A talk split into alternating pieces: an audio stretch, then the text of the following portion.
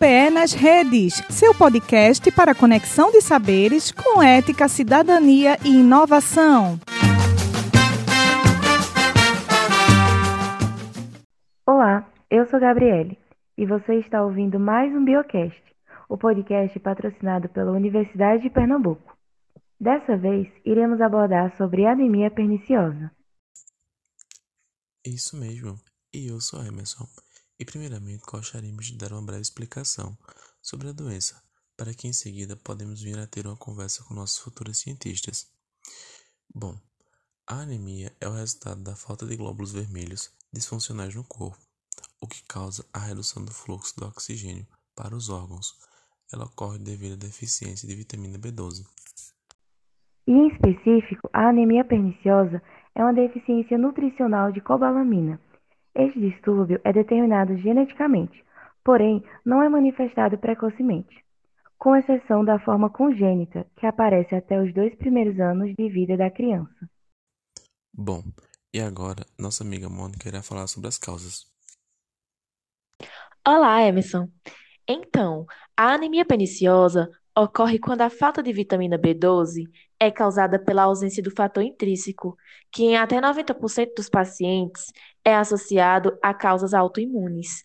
Ainda que a ingestão vitamínica esteja correta, o organismo é incapaz de sintetizar a B12.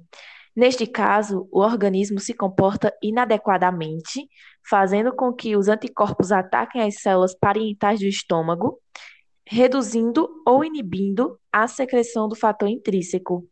Ainda há outros fatores que incidem na redução, como o uso prolongado de medicamentos, como antiácidos e metformina, além de pacientes com alcoolismo e os que realizam operações bariátricas. Mas quantas complicações e sintomas dessa doença? Jailana, você poderia nos orientar sobre? Sim, Gabriele. Os sintomas mais evidentes são fraqueza, palidez, dor de cabeça, diarreia, língua inchada, formigamento nas mãos e pés, palpitações cardíacas, tontura, falta de ar, irritabilidade, pés e mãos frios e aparecimento de feridas no canto da boca. Nos casos mais complexos, essa doença pode trazer complicações, como comprometimento do sistema nervoso, podendo levar a dificuldades para andar, depressão e confusão mental, problemas cardíacos e, como complicação mais grave, pode ocorrer o câncer gástrico.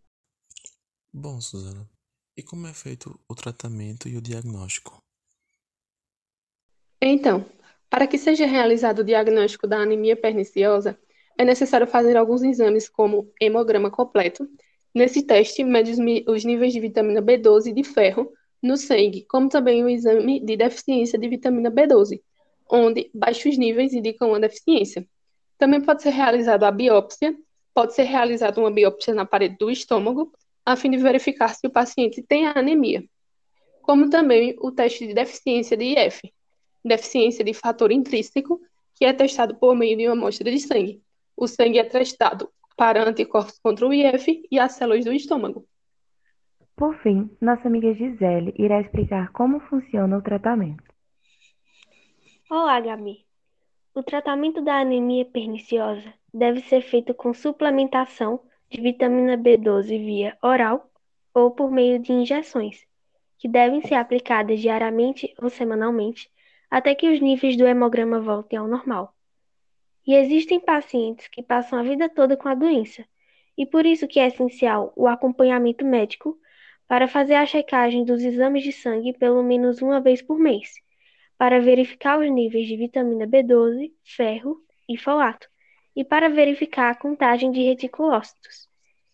Como a anemia ela causa problemas neurológicos, recomenda-se ácido fólico para prevenir danos ainda mais permanentes. E é essencial consultar um nutricionista, pois seguir uma dieta balanceada com alimentos ricos em vitamina B12, como ovos, leite, carne vermelha, moluscos e salmão, é o mais indicado para o tratamento. Então, meninas, muito obrigado por todas essas informações e obrigado a você que está ouvindo nosso Biocast. Espero que tenham gostado e até a próxima.